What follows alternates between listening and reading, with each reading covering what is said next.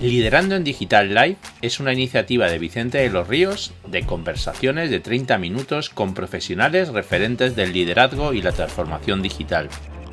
Además de escuchar este podcast en www.liderandoendigital.com puedes seguir estas conversaciones en vídeo en directo a través de su retransmisión en LinkedIn o YouTube. También en esta web puedes suscribirte a la newsletter semanal Liderando en Digital con un resumen de la actualidad de la transformación digital, el liderazgo, los negocios digitales o la tecnología. Te esperamos. Hoy tenemos con nosotros a Juan Carlos de la Vela, cofundador y CEO de Indigital. Hola, buenas tardes, ¿cómo estáis? Espero que, muy bien y, nada, aquí estamos con un nuevo Liderando en Digital Live. La semana pasada estuvimos con Agustín Cuenca hablando de, innovación y aprendizaje y hoy vamos a cambiar de tema y vamos a hablar sobre todo de móvil y de, marketing móvil. Y para ello tenemos con nosotros a, Juan Carlos de la Vela. Eh, Juan Carlos, ¿cómo estás? Buenas tardes. ¿Qué tal? Buenas tardes. Muchas gracias, Vicente. Nada, Juan Carlos es el CEO y, el, CEO y cofundador de, de Indigital, que, lo fundó con, con Sabio Mella.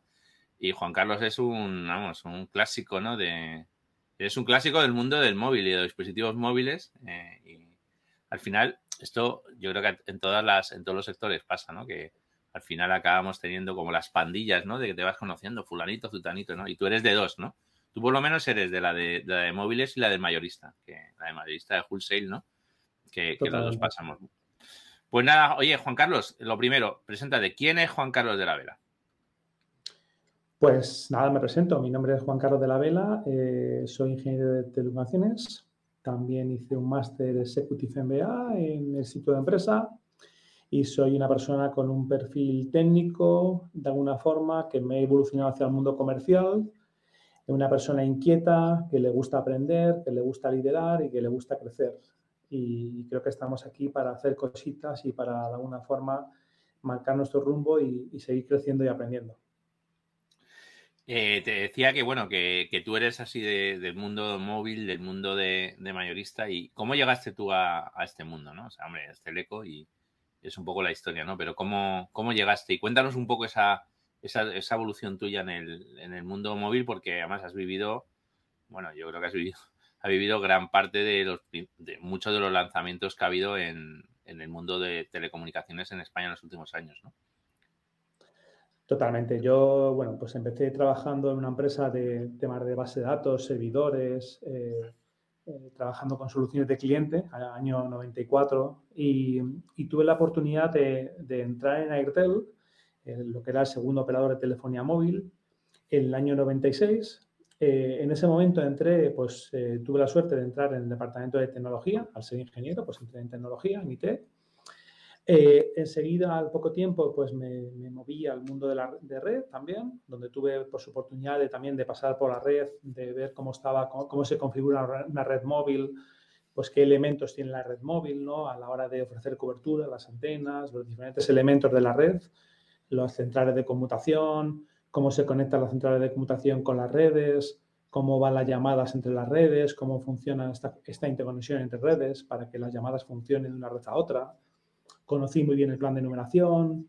En esa etapa, pues, mm, eh, todavía existía la red 2G.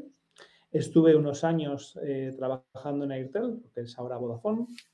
Y, en el año 98, pues, eh, me llamaron para trabajar en Amena, cuando estaba creándose Amena. Y, tuve la suerte también de entrar en ese proyecto, que era pues, un proyecto de, diferentes personas que estamos, veníamos de diferentes operadores también. Muchos también veníamos de Airtel, es decir, hubo, un traspaso de alguna forma también de, personas de Airtel hacia, hacia Amena. Y, se creó Amena con el objetivo de dar esa cobertura en, 3G. Y, bueno, pues ahí empezó de alguna forma, pues eh, poco a poco a crecer la red Amena con poco a poco tener su propia red, recordaréis al principio se apoyaba la red de otros operadores. Y, yo entré, tuve la suerte de entrar en esa época eh, a llevar todo el negocio de operadores, lo que era la, interconexión, el roaming internacional, eh, el, tráfico, el tráfico internacional, que fue como te conocí a ti desde hace ya más de 22 años. Y, bueno, pues luego pues ahí, ahí, fui creciendo hasta llevar un presupuesto de mil millones de euros de presupuesto, imagínate, de lo que era la parte de operadores Luego, fijaros que el roaming al final se acabó, el negocio del roaming, que era un negocio, porque España somos un país receptor de, turistas y cobrábamos por todas las llamadas a todos los, a todos los operadores extranjeros. Y bueno, pues tuve la suerte de, trabajar en esa, en esa unidad de negocio, eh, aprendiendo mucho. Luego me fui al departamento comercial puro y duro a vender a empresas dentro de Orange a liderar un equipo prácticamente de ciento y pico personas, eh, llevando la parte de venta de, soluciones de empresas. Eh, en un año determinado, pues decidí salir de Orange, me fui a trabajar a BlackBerry, cuando BlackBerry todavía no era el boom, acordaros, en ese momento todavía eh, BlackBerry estaba comenzando, con, era el dispositivo ideal para escribir y para mandar emails. al poco tiempo de entrar yo al año, BlackBerry sacó un teléfono más competitivo en precio, digamos, que era la BlackBerry 8520 y que tenía un precio muy, muy agresivo. Y, BlackBerry pues, se convirtió un poco eh, en, la referencia de chats entre dispositivos, cuando todavía no existía WhatsApp. Entonces, el BlackBerry Messenger era como era la aplicación clave que se usaba para comunicarse entre personas de que tenían una BlackBerry. En paralelo, justo apareció WhatsApp WhatsApp fue una copia de BlackBerry Messenger, pero en abierto, validaba cualquier sistema operativo. BlackBerry lo tenía solamente encerrado, ¿vale?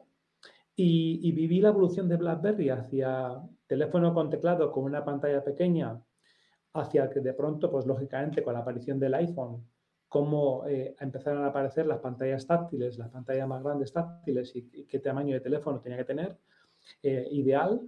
Eh, y bueno, pues ahí de pronto me llamaron para, ser director general de Motorola. Acepté al final la propuesta. Motorola iba a lanzar un teléfono Android cuando Android empezaba en el mundo. ¿Vale? En esa época existían los teléfonos Android de Motorola o de HTC, imaginaros. ¿vale? Y hablamos de Android de versión 2. Y ahora estamos por, por imaginaros, pues, la 12, hemos avanzado muchísimo, ¿no? Y, y, bueno, pues entré en Motorola, que al poco tiempo lo compró Google Google compró esta empresa Motorola eh, y por todas las patentes que tenía y para intentar competir con, el iPhone, lo intentó directamente, no lo consiguió, no sacó, un teléfono muy bueno, pero de alto valor, digamos de alguna forma que costaba pues, 800, 700 dólares, pero en ese precio pues era muy difícil competir con el iPhone, ¿vale? Y al final Google lo intentó unos años y al final eh, vendió la empresa Lenovo, ¿vale? Y bueno, pues que, si fijáis un poco, he vivido desde cómo el teléfono se usaba pues, solamente para voz y para mensajes cortos, hacia luego cómo la videoconferencia en teoría desde el móvil iba a ser tremenda y no lo fue, hacia cómo la BlackBerry cambió la forma de escribir y la forma de comunicarnos con el email y con el BlackBerry Messenger, hacia que luego apareciera WhatsApp, que fue abierto en todos los sistemas operativos, en Android, en iOS, eh, entrar en Motorola con la evolución de teléfonos, que fue una revolución, es decir, el Moto G, llegó un momento en el cual eh, en, Amazon el top 5 teléfonos, tres o cuatro era Motorola, imaginaros, era, el, era un líder en retail, que era el, mercado que estaba menos, de alguna forma, menos influenciado por las decisiones del operador. Eh, Moto G era de los teléfonos más valorados en Motorola, en el sentido de teléfono abierto con su día, ¿no? Hablamos de antes de que llegara Xiaomi y, y otras marcas, ¿no? Y bueno, pues la verdad es que una evolución muy chula, ¿no? He conocido sí, ahí, de móvil. Ahí seguramente, o sea, eh, esto además lo, he hecho a posta, ¿eh? ¿Eh? porque alguno que entra dentro y se parece que está haciendo una entrevista aquí a Vicente, o sea, está, está entrevistando a Vicente para un puesto aquí en Líderes Digitales, ¿no?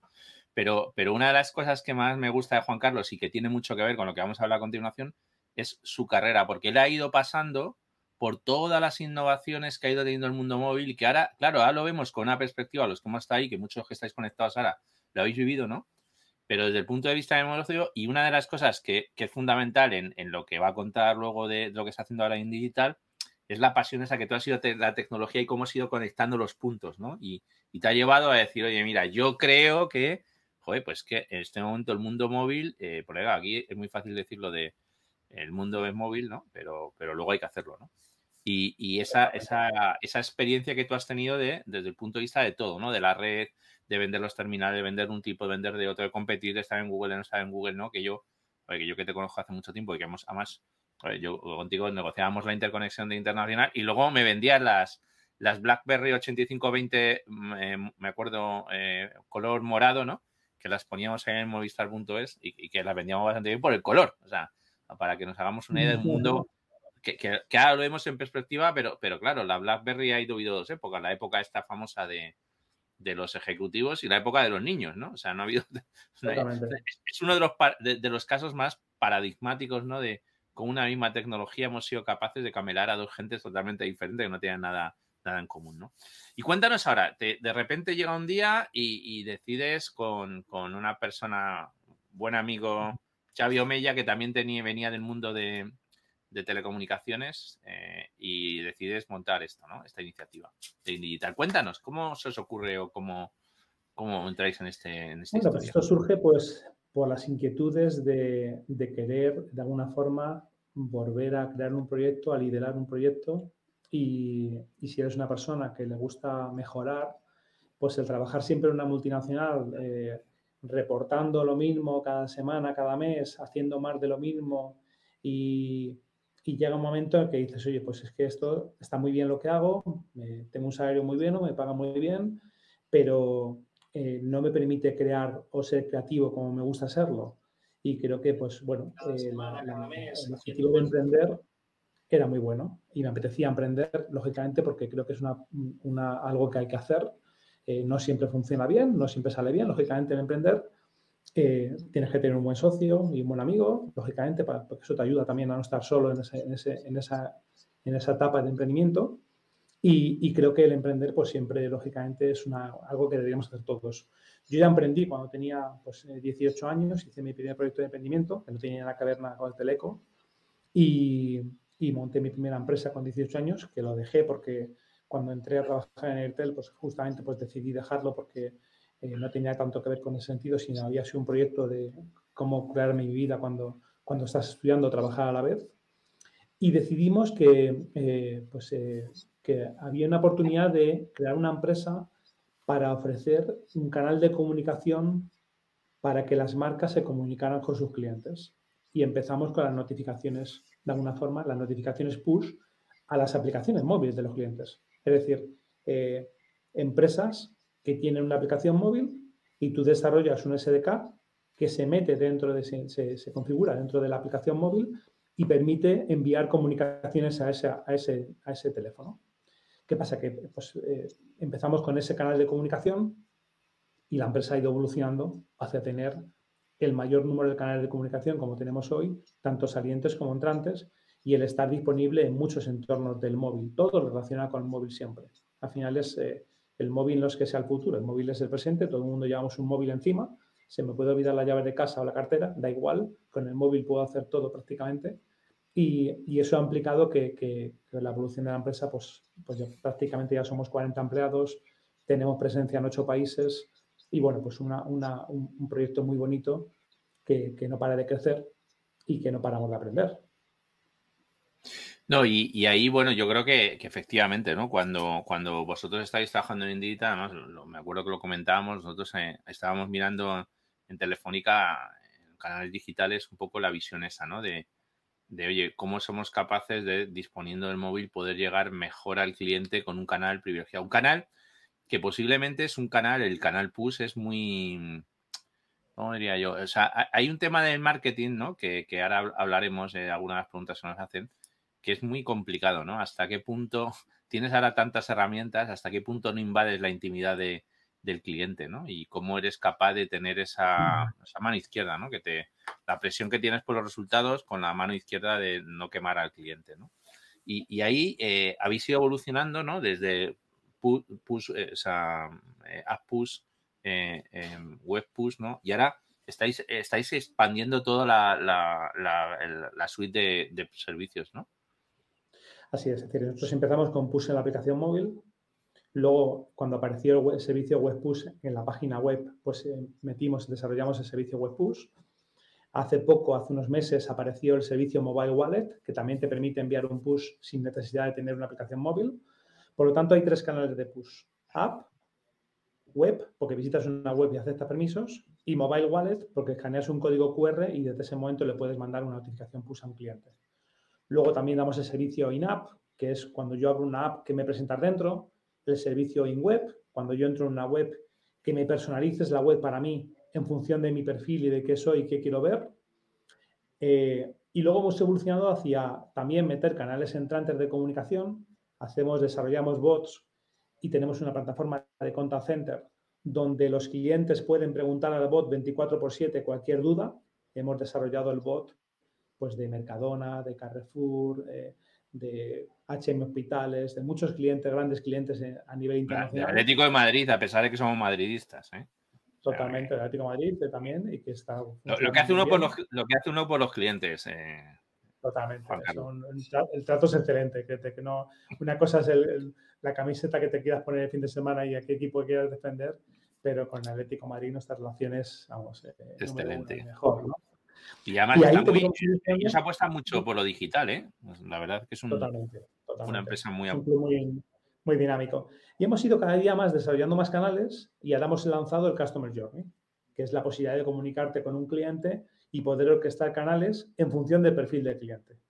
Porque fíjate que hay canales que están muy saturados, como el email. El email ya está muy saturado. El SMS, tenemos mucho fraude por SMS y un coste muy alto. Entonces, al final, yo estoy, al final estamos todo el día debatiendo es cómo una marca se comunica con sus clientes, a través de qué canales y cómo hacer que esa comunicación de esas conversaciones sean efectivas. Porque es la clave al final de la comunicación con las marcas, ¿no? Es cómo no ser intrusivo, cómo no ser pesado y cómo aportar valor en cada momento.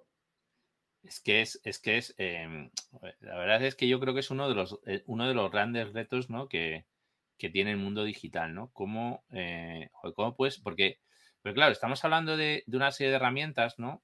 Que si lo piensas, eh, pueden aportar muchísimo valor al cliente. O sea, no sé, que yo me recibo una notificación en ciertos momentos, ¿no? pues porque tenga que tener una información contextual, porque oye, hay un peligro, porque me he salido o porque, o porque la reciba, porque mi hijo ha salido de una zona, etcétera, etcétera, eso puede tener un valor para mí infinito, ¿no? Pero en otro momento la misma herramienta me está dando una persona a la paliza, ¿no? Esto yo creo que eh, yo lo digo a veces que tengo una tengo un amigo que le, digo muchas veces a mi mujer, digo, le voy a explicar la diferencia que hay entre el WhatsApp y las redes sociales, ¿no? De que si te mandan todos los días por WhatsApp todas las fotos de todo lo que hace, pues sube a las redes sociales y ya las veré cuando quiera, ¿no? Y, incluso el, debate que hay ahora de si hasta es, hasta es de mala educación llamar a alguien por teléfono, si es mucho más educado solamente mandar un mensaje, ¿no? Y, tú cómo ves, eh, ves el tema, hay un tema de, la aplicación, ¿no? Que también lo, hemos hablado y, es un tema de debate muy interesante, ¿no? ¿Hasta qué punto todas las empresas se pueden permitir o tiene sentido que tengan una aplicación móvil, ¿no? Que, bueno, que, parece como que es una, y, yo sinceramente no lo, no lo, veo tanto, ¿no? ¿Cuál es tu experiencia? Porque los ratios luego de descargas, de gente que se la borra, etcétera, etcétera, para el coste que supone es importante, ¿no? O sea, yo creo que si fijas un poco la evolución de aplicaciones móviles durante la pandemia y todo lo que hemos sufrido en los últimos años, las aplicaciones móviles de los bancos han descargado muchísimo, porque lógicamente al no haber ido al banco para ver tus movimientos eh, y la app de tu banco es una aplicación muy usada, las apps de comida de delivery cada vez son más usadas, las apps de transporte para moverte con transporte. Eh, hay ciertas aplicaciones que han incrementado mucho las descargas durante los últimos años, eh, pero aquí la, la, parte importante es si tu, aportación, si tu aplicación aporta valor o no al usuario para ser una de esas 25 o 30 aplicaciones que tiene de media un usuario en su teléfono, porque al final el problema, tenemos el problema de la limitación de espacio. Es decir, una aplicación ocupa espacio en un teléfono, tanto en Android como en iOS, y tú tienes en tu móvil ciertas aplicaciones que bajas y otras que vas y accedes a ellas vía web y accedes al contenido cuando quieres. Entonces, creo que una marca se tiene que pensar mucho es, oye, mi aplicación, ¿qué valor aporta? ¿Es una aplicación transaccional? ¿Es una aplicación de una empresa de seguros que solo la vas a utilizar cuando es un siniestro? ¿Es una aplicación que genere una compra continua, cada cuánto compro yo el usuario. Entonces tienes que pensar muy bien es cada cuánto hay interacciones de tu usuario con esa aplicación móvil para valorar si vale la pena desarrollar una aplicación móvil o no. No es lo mismo la aplicación de VIPS que tú te bajas, que el cliente nuestro, por ejemplo, te la bajas y han conseguido tener un engagement con el usuario dentro de esa aplicación. Tienes tus cupones de descuento, tienes tus ofertas, tus promociones. Para mí es de las mejores que hay, ¿eh? O sea, de las mejores comparado, comparado con el club de fidelización que me parece en este momento casi de los mejores, ¿no? Porque Porque la verdad es que lo ha hecho bien y, tiene una estrategia ahí omnicanal muy, muy buena, ¿no? Totalmente. Tú acumulas Eurobips, vas a pagar desde la propia aplicación y tienes ahí directamente aplica los descuentos y pagas en tiempo real escaneando un código QR. Es una aplicación que aporta valor y que entonces yo no me planteo quitar de mi teléfono. Pero sin embargo hay aplicaciones que dices, eh, primero te la bajas y no, te dice nada, no sabes para qué vale, no te da un mensaje, no te da una notificación de bienvenida explicándote el valor de la app. Si no te registra no te dice nada. Es que fíjate que las notificaciones push es muy importante para que saque el valor de la aplicación. Porque tú puedes mandar desde un mensaje de bienvenida con un vídeo explicando cómo darte de alta y qué valor te va a aportar la app, hasta mantener al usuario activo con notificaciones de valor dependiendo del momento. Te permite saber dónde está el usuario, por dónde se mueve, si, ha aceptado el permiso de ubicación y por lo tanto puedes mandarle comunicaciones de valor. No es lo mismo que me comuniques algo genérico, que me comuniques algo a mí con mi nombre y me comuniques valor cada X días.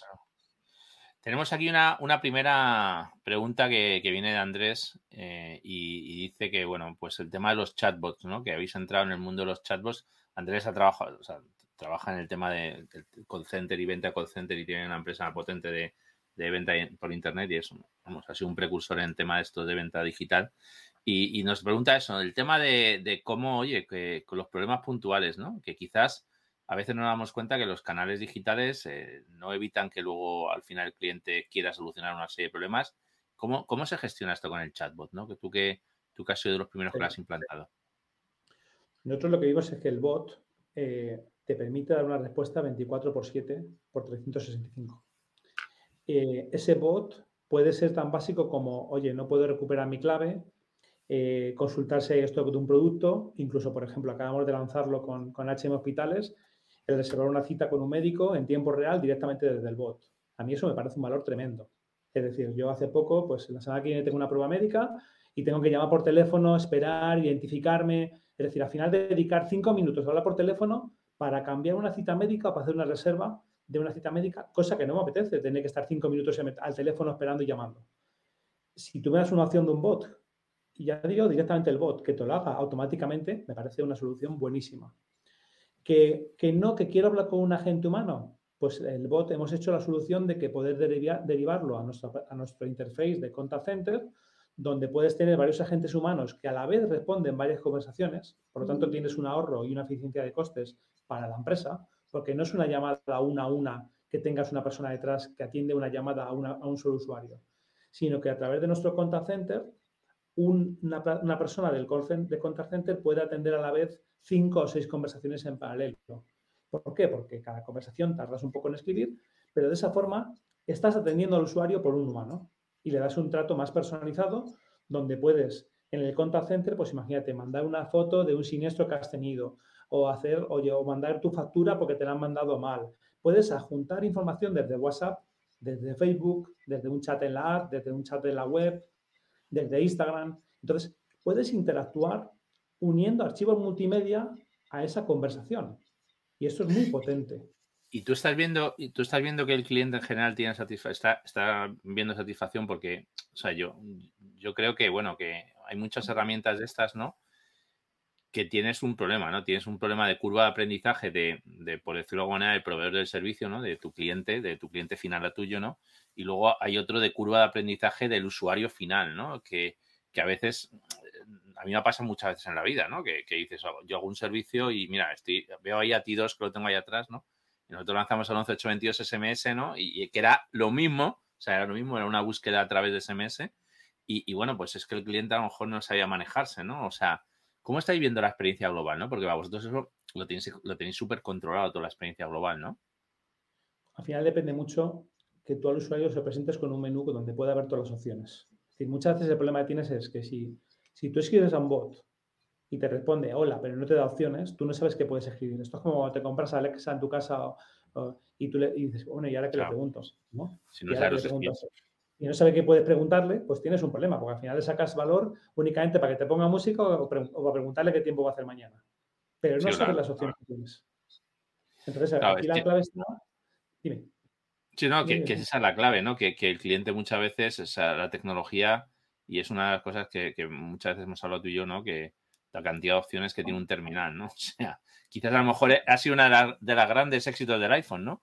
el, cerrar tantas opciones, ¿no? Que a lo mejor otros terminales, BlackBerry me acuerdo, BlackBerry en el momento empezabas a, bucear y que tenía 200.000 funcionalidades, ¿no? Y, a veces esa simplicidad. Las opciones, las opciones de forma muy clara y que la pueda escribir vía voz o vía texto y que escriba las opciones que quiere y que él sepa por dónde puede moverse. Mm. Entonces, un bot, si está bien hecho, para mi opinión, aporta mucho valor para ciertas cosas básicas. El 80% a lo mejor de las consultas que haces muchas veces a un, center, a un, call center, te lo podría resolver un bot. Oye, ¿dónde está mi pedido? ¿Por qué no ha llegado? ¿Ha pedido mal? ¿Cómo hago una devolución?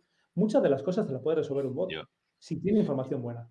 Yo me acuerdo, eh, me acuerdo de una experiencia que a mí me marcó bastante, pues cuando, cuando llegué a la parte residencial, eh, fuimos un día a Atento Getafe a ver el, agente virtual, ¿no? Y, y, yo digo, agente virtual, agente virtual, agente virtual.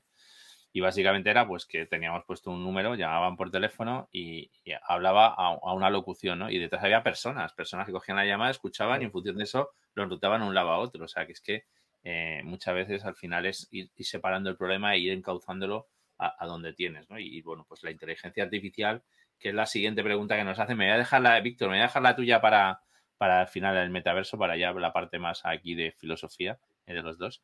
Eh, y bueno, el tema de inteligencia artificial, yo sé que eso a ti es un tema que te, que te interesa mucho y que, y que además que tú, como has contado en tu, en tu carrera profesional, tú eres una persona que va construyendo sobre lo que has ido aprendiendo antes, ¿no? Entonces, a ti el mundo digital te, te viene fenomenal, ¿no? Porque, porque seguramente ya estás estudiando la inteligencia artificial para ponerla encima, ¿no? Entonces, ¿qué, ¿qué, qué, estáis haciendo? ¿Qué estáis viendo ahí en inteligencia artificial? Estamos viendo cómo a través de procesos de Machine Learning podemos ya no solo detectar al usuario, conocer mejor al usuario, sino predecir un comportamiento determinado del usuario. Entonces, lo que vemos es que eh, hemos desarrollado algoritmos que te permiten, pues, eh, cuándo enviar el mejor mensaje a cada momento a cada persona. ¿Cuál es el mejor canal para comunicarte con una persona? Y a lo mejor tú dices, oye, es que a Vicente hay que comunicarle por email porque él abre los emails siempre a las 5 de la tarde, pero a lo mejor a Juan Carlos hay que comunicarle a través de WhatsApp y a las 8 de la noche. Entonces, eh, hemos, podemos eh, averiguar cuál es tu canal preferido, a qué hora es la mejor para comunicar contigo. Somos capaces de detectar y, entender qué palabras son las que están generando mayor conversión. Somos capaces de identificar pues en un test, un inteligente cuál es la mejor opción que al final se va a enviar. Es decir, estamos automatizando los procesos de inteligencia artificial para que aporten más valor al cliente y que no sea enviar emails dos al día, como hacen algunas marcas. Yo tengo marcas que conozco, que, tenéis ahí en vuestro buzón de email, lo podéis ver, eh, que si al día recibimos cada uno unos 300 correos, es que hay marcas que me envían dos al día. Dices, esperamos a ver, si, si, no los abro, ¿por qué me siguen enviando dos al día? Y, hay marcas muy conocidas que lo siguen haciendo. Uno, dos al día, ¿por qué me siguen enviando si no abro el correo? ¿Por qué no miras un canal alternativo y empiezas a orquestar? Oye, a este cliente le envío un email pero si no abre, pues voy a mandarle un push, o si no, voy a mandarle un WhatsApp, o si no, voy a hacer esto otro. Y aprendes cuál es el mejor canal, cuál es el mejor momento de comunicar y le comunicas con valor por el mejor canal digital. ¿Y, tú no tienes la sensación de, de, verdad que los directivos muchas veces no conocen la, la, potencia de las herramientas digitales? Porque yo, por ejemplo, no sé, yo, yo una de las consejos que le doy a mucha gente es cógete MailChimp, date alta en MailChimp, pruébate hacer una campañita y mira las opciones que tienes detrás. O sea, me parece que hace falta todavía, ¿no? O sea, yo, no sé, tengo una, tengo una cierta sensación, ¿no? De, que posiblemente tenemos en este momento más tecnología que conocimiento para usar esa tecnología y sacarle partido, ¿no? Y creo que, que comercialmente se podría mejorar los resultados de mucha, de mucha gente, ¿no? Claro, pero por ejemplo que tú pones, es decir, eso vale para un autónomo, un autónomo que dice voy a enviar emails y voy a enviar MailChimp. Yo creo que una empresa mediana o grande tiene que ir a soluciones que estén automatizadas. No, no, si yo te digo que usen MailChimp, yo lo que te digo es que simplemente haciendo una prueba con MailChimp se den cuenta y dicen, joder, si MailChimp, que es para autónomo gratis, hace esto, Salesforce que me, que me, permite hacer una solución tipo en digital, ¿no? O sea, sí, ese es el tema. el ejemplo de Salesforce, es el CRM número uno. Salesforce tiene muchos canales digitales que no tiene buenos. Es decir, nosotros, yo tengo muchos canales que aportamos a Salesforce. Yo ayer mismo, ayer mismo me llamó un comercial de Salesforce, me abrió un cliente, imagínate, es decir, Salesforce me está trayendo clientes a Main Digital porque te aportamos canales digitales. Es lo mejor de todo, ¿no? Claro, eso. Bueno, pues vamos, estamos llegando ya al final porque que no queremos pasar a media y tenemos aquí una pregunta que nos ha hecho Víctor que, aquí nos ha pillado aquí a traición, ¿no? Porque nos habla del metaverso, ¿no? Esto se ha puesto de moda y yo solamente debía escuchar hoy la palabra como 20 veces, pues ahora aparece 20 veces en mi email. Esto del metaverso, ¿cómo lo ves tú, Juan Carlos? Tú que, que bueno, que seguro que ya habrás estado leyendo porque es inquieto, ¿no? Yo también estoy mirando pero, ¿qué te parece esto del metaverso? ¿Te parece un poco friki o no? a priori todavía suena un poco como, como, lejano, ¿no? Yo creo que suena un poco como friki todavía, un poco, creo que todavía le queda bastante un poquillo. Eh, creo que, creo que es una suma de muchos servicios que existen ahora por realidad virtual, juegos, etcétera, todo llevarlo al mismo entorno al final, pero creo que todavía el usuario eh, nos queda mucho. Es decir, todavía estamos mandando vídeos por Instagram, mandando vídeos por TikTok, los usuarios jóvenes y, creo que todavía estamos, somos muy de canales separados y, yo creo que el metaverso como visión, como visión de futuro está muy bien a, los próximos años y como visión de hacia dónde vamos a ir está muy bien, pero creo que todavía en España pues eh, todavía estamos 100% en penetración de WhatsApp, estamos usando muchas aplicaciones de forma separada todavía, separadas e independientes y no, con, y no compenetradas. Sí, a mí me parece como un poquito no sé, un día, un día tenemos que plantear esto del, metaverso, ¿eh? que, me parece que. Eh, no, yo creo que hay ahí una, historia interesante para, debatir, sobre, todo porque me parece que hay ciertos temas como estos, que lo que tendríamos que pasar más tiempo debatiéndolos, ¿no? Que, también posiblemente salgan temas interesantes ahí, ¿no? Oye, pues, pues muchas, muchas gracias y, bueno, eh, me dice aquí, tengo una pregunta de Marianela, pero es que que la verdad es que estoy cada vez veo peor. ¿Cuál es el uso recomendado en perfiles en LinkedIn? Gracias por compartir conocimiento. Uf, el uso recomendado en es que claro, es que por ejemplo LinkedIn el tema del push lo utiliza muchísimo y si os dais cuenta cada vez más, ¿no? Las notificaciones que te aparecen, no sé, a mí a veces me, me cuesta entender por qué me, me, ponen algunas, ¿no? Lo que pasa que, que quizás posiblemente también todos tenemos que entender que en las redes sociales hay una historia interesante y es el concepto del timeline. Tu timeline es uno, mi timeline es otro, yo puedo escribir donde me dé a la hora que me dé la gana y tú lo vas a ver. Te va a aparecer entre medio de si ese día, ese momento han escrito 400 de tu red, a lo mejor te aparece ahí o no, o, luego depende del algoritmo. Con lo cual es un mundo que, realmente eh, es un buen ejemplo, ¿no? O el ejemplo de Telegram con el push de eh, fulanito se de alta, ¿no? Para, para, para, que pienses que hay muchísima más gente, Bueno, Juan Carlos, oye, pues pues muchísimas, muchísimas gracias por ahí abrirnos los ojos y por debatir con este tema que me parece tan interesante y, también enhorabuena por eso, por la iniciativa que tuvisteis y, bueno, por el ejemplo que dais también, ¿no? Que al final, pues oye, eh, pues en España se hacen estas cosas que, bueno, que, yo cada vez, yo ya lo digo, cada vez veo más empresas que esta semana he visto varias que decían que unicornio, idea doméstica y tal, o sea que a ver cuándo, yo quiero tener un, eh, un amigo que sea unicornio, ¿eh? o sea que, que a ver cuándo que a ver, a ver cuándo os animáis, ¿eh? ¿Vale? O sea, que, muchísimas, que muchísimas gracias, un abrazo. Liderando en Digital Live es una iniciativa de Vicente de los Ríos de conversaciones de 30 minutos con profesionales referentes del liderazgo y la transformación digital. Además de escuchar este podcast en www.liderandoendigital.com puedes seguir estas conversaciones en vídeo en directo a través de su retransmisión en LinkedIn o YouTube. También en esta web puedes suscribirte a la newsletter semanal Liderando en Digital, con un resumen de la actualidad de la transformación digital, el liderazgo, los negocios digitales o la tecnología. Te esperamos.